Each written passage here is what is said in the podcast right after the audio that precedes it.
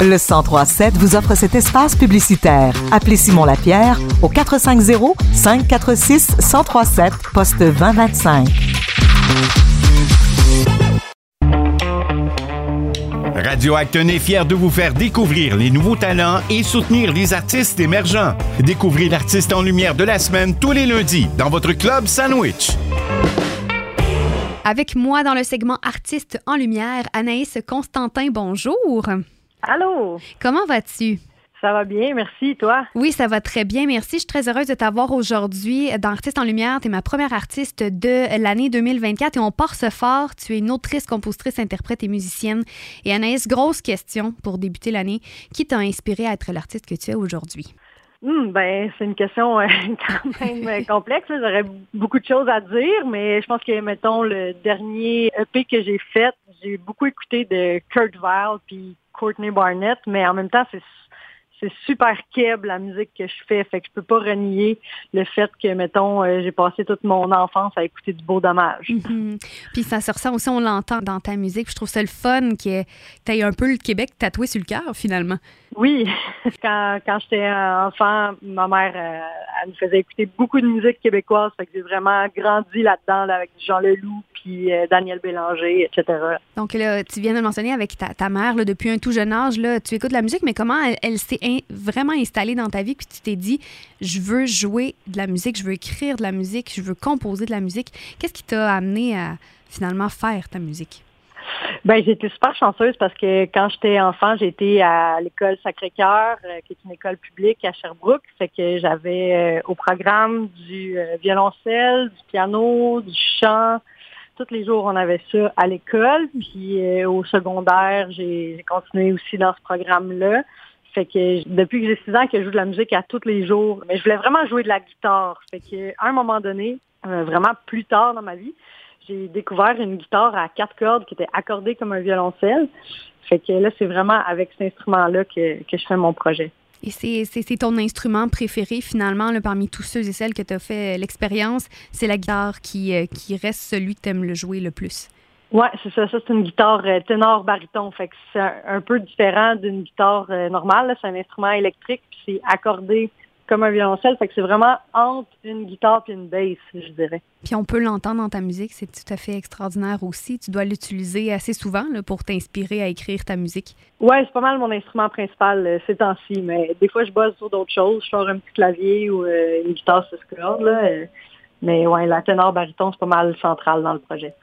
Et tu as, tu as mentionné que tu as, été à l'école Sacré-Cœur, mais tu es également euh, diplômé de l'École nationale de la chanson de Granby. Tu as aussi accédé aux demi-finales des Francs couvertes en 2019. Qu'est-ce que cette expérience-là, cet enrichissement-là a, apporté à ton parcours artistique?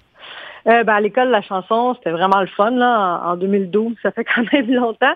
Mais on avait des profs euh, super expérimentés, vraiment pertinents. Marie-Claire Seguin, justement, je me rappelle.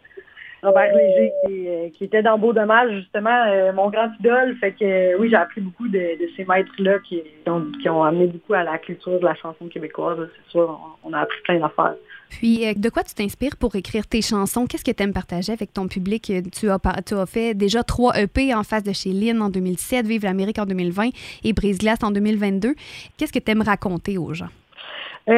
ma poésie est beaucoup ancrée dans le quotidien, fait que c'est beaucoup des situations qui arrivent au jour le jour, qui sont souvent teintées d'une quête de sens, d'une quête identitaire. Je pense que c'est des sujets auxquels on peut tout le monde euh, relater dans le sens que c'est quand même dur de se trouver, de trouver sa mission de vie dans ce carcan du capitalisme. Fait que, ouais, c'est un peu de ça que, que je parle dans mes tunes, d'essayer de trouver sa place dans le monde, puis de, de se perdre, puis de se retrouver. C'est ça. J'essaie aussi de mettre du monde en lumière, du monde que j'aime, qui n'ont pas vraiment le spotlight. C'est ça. Ben ben c'est le fun. C'est un beau message que tu, que tu divulgues à travers tes chansons. Et là, tu en mentionnais en tout début d'entrevue également, mais tu fais de la musique keb et ça doit être important pour toi, la langue française, dans ton travail c'est hyper important pour moi la langue française. Mais en même temps, ça, vous, m'entendez parler, c'est quand même une langue française qui, est ancrée dans, l'époque dans laquelle on est en ce moment. Là. Mm-hmm. C'est rempli d'expressions colorées et d'anglicismes et de toutes sortes d'influences. De... J'habite à Montréal maintenant, là, fait que on côtoie plein de monde, puis c'est plein d'influences différentes. Fait que oui, c'est Keb, mais c'est pas la langue Keb des années 60 non plus. Non, mais ce qui est fascinant avec la langue, c'est qu'elle évolue et malgré le fait que ça soit pas 100% français la majorité du temps, les expressions, les anglicismes font partie de la langue de tous les jours des Québécois qui s'expriment peu importe euh, où et comment. Fait que oui, on va finir par dire un ou deux mots en anglais, mais ça n'enlève rien que ta langue principale, c'est le français et c'est celle avec laquelle tu veux travailler du moins ou que tu travailles avec le plus souvent possible aussi. Oui, absolument. Puis moi, ça me fait tellement triper. Le... On a tellement d'expressions ici qui sont tellement magnifiques et colorées. Puis euh, j'essaie d'en inclure euh, le plus possible dans mes tunes parce que j'adore ça, tout simplement. Et justement, parlant d'expression ou bien de, mots typiques euh, du, du, Québec, tu as un dernier extrait et c'est celui qui va jouer sur les ondes 103.7 à partir de maintenant, ta chanson « Hello coudre ». Donc, est-ce que tu peux nous parler un peu de, de, l'histoire de cette chanson-là? Qu'est-ce qui t'a inspiré pour écrire cette chanson-là? Oui, j'ai habité à Baie-Saint-Paul pendant un an. en 2021, j'étais en mode, j'essayais de me réinventer, fait que je me suis inscrite pour faire un cours en guide de tourisme d'aventure. Super le fun. Euh, puis, euh, c'est ça, c'était pendant la pandémie. Fait qu'au début, quand je suis arrivée, c'était vraiment tough parce que, bon, tout était fermé. Puis là, moi, je m'en allais, j'étais super craquée de m'en aller faire un nouveau cours. Mais là, finalement, c'était en ligne. J'habitais dans un sous-sol. Euh, tout était un peu dol. Puis, à un moment donné, c'était vendredi saint, puis j'avais rien à faire, puis j'allais visiter l'île aux coudes. Tout le monde m'avait dit que c'était donc bien magnifique, tout ça. Euh, mais il reste que c'est ça. C'était comme le début du printemps, il faisait super frais, il ventait, tout était fermé, il faisait gris. C'était vraiment ordinaire comme, euh, comme journée. Puis euh, fait que c'est ça, c'était comme un genre de petit road trip pour pour me retrouver puis espérer trouver quelque chose dans cette aventure. Puis ben, c'est ça, des fois on, on a comme l'impression qu'en allant vivre des choses ailleurs, on va se retrouver, puis ça va donc être mieux. Puis finalement, non, là, les, les conflits puis les réponses sont en dedans de nous autres, fait que ça change rien où est-ce qu'on est, si on est déraciné ou quoi. C'est ça, c'est un peu des réflexions sur tout ça, là. Mais c'est super important d'avoir une, introspection. Puis malgré le fait que, bon, la journée où tu as choisi pour aller à l'île n'a pas été la, plus belle, bien, tu as écrit une belle chanson et on se l'offre justement dans les prochaines minutes. Mais Anaïs, merci beaucoup pour ton temps. Au plaisir de te suivre dans tes futurs projets. Qu'est-ce qui s'en vient pour toi, là? Est-ce que tu nous prépares un nouveau EP, que tu pars en tournée? En savoir plus, on peut également te suivre sur tes réseaux sociaux. Oui, absolument. Ben, il y a une nouvelle chanson, euh, justement, qui sort euh, là, là mm-hmm. euh, qui s'appelle Mes années 2000. Donc, ça, c'est une nouvelle chanson qui s'ajoute au catalogue. Puis, le EP va suivre le 23 février avec un lancement au URSA à Montréal le 7 mars. Puis, je vais aussi être au cabaret festif cet hiver à Baie-Saint-Paul, donc le 27 janvier, en spectacle à Baie-Saint-Paul. Sinon, j'ai une première partie de Keith Kuna le 11, non, le 10 février à Sherbrooke. Donc, on ne manquera pas ces dates-là en, te suivant sur tes réseaux sociaux. Merci beaucoup et on s'offre à l'instant Hello Coudre, Anaïs Constantin. À la prochaine. Merci.